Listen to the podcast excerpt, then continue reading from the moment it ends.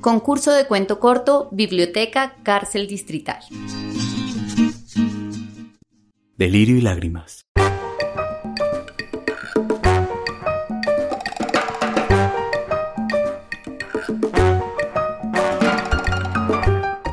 Tránsito Orozco había llegado a solo dos horas de haber arribado Cali. Lo único que quería era dormir un poco. Se dirigió a la cocina de la antigua casa que pagó para su estadía su tía Sandra Sacó un vaso de la alacena, lo llenó con agua del grifo y luego tomó su calmante. Hacía ya casi 20 años que ese hábito se le había convertido en una adicción. Puso su teléfono en modo avión y se puso a dormir. Siendo las 7 de la mañana, se despojó de sus ropas. Ella era una señora de unos cuarenta y tantos, muy bien vividos y muy bien conservada, de peso promedio, de piernas largas, pelo cobrizo y tez morena. Tomó una ducha y revisó sus redes sociales, pues tenía más costumbres de millennial que de matrona de cuarto piso. Eran ya las 8 y 42 am. Luego de su rutina matutina, tomó un Uber y salió en busca de un restaurante donde desayunar. Se decidió por una panadería sencilla del barrio San Antonio, que era muy famosa por servir lo más tradicional de Ciudad Delirio como solía llamarla de costumbre. Entre los ires y venires de las callecitas, aquel día se pintaba soleado y caluroso. Recibió una llamada de su amigo Carlos, con quien quería reunirse ese mismo día. Coincidieron en el centro comercial Chipichape. Carlos, un tipo de aproximadamente 37 años, de una familia privilegiada del Valle, era un hombre muy relajado y sencillo, Luego de una larga e intensa conversación, concluyeron que se verían esa noche e irían de fiesta. Llegado el momento, se vieron como acordaron en una tradicional discoteca de salsa.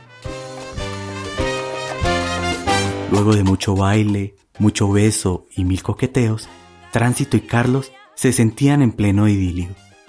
Ya el reloj marcaba las 2 y 30 de la mañana, impulsados por puros placeres instintivos tomaron un taxi hacia el apartamento de Carlos, que quedaba a unos dos kilómetros del bailadero. A unos escasos 300 metros del lugar, que por cierto era muy oscuro y solo en esas horas de la madrugada, son interceptados por dos motocicletas.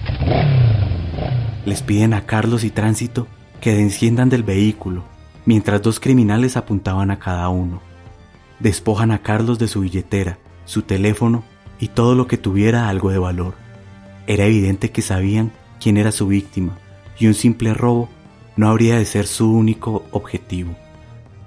Mientras otro de los bárbaros apuntaba a la cabeza de tránsito, esta, en una efervescencia de su adrenalina de mujer, de buena vida otorgada por su experiencia, corre a la mayor velocidad posible y logra zafarse de los malhechores. Carlos sigue encuellado y con un revólver en la frente. La escurridiza tránsito ve desde una esquina cómo acribillan a su amigo y los asesinos huyen en sus motocicletas de té. Hoy en día, Tránsito solo conserva un recuerdo de roble y bien frecuente amigo y una cicatriz en una pierna que le ha costado 25 cirugías debido a la gravedad de esta, pues no salió ilesa de aquel traumático episodio.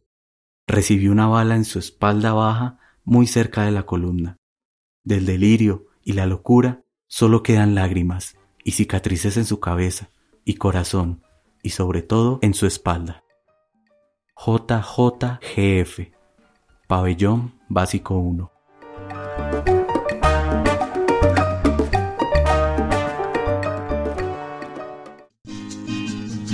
Cuarta versión, Cicatrices 2020.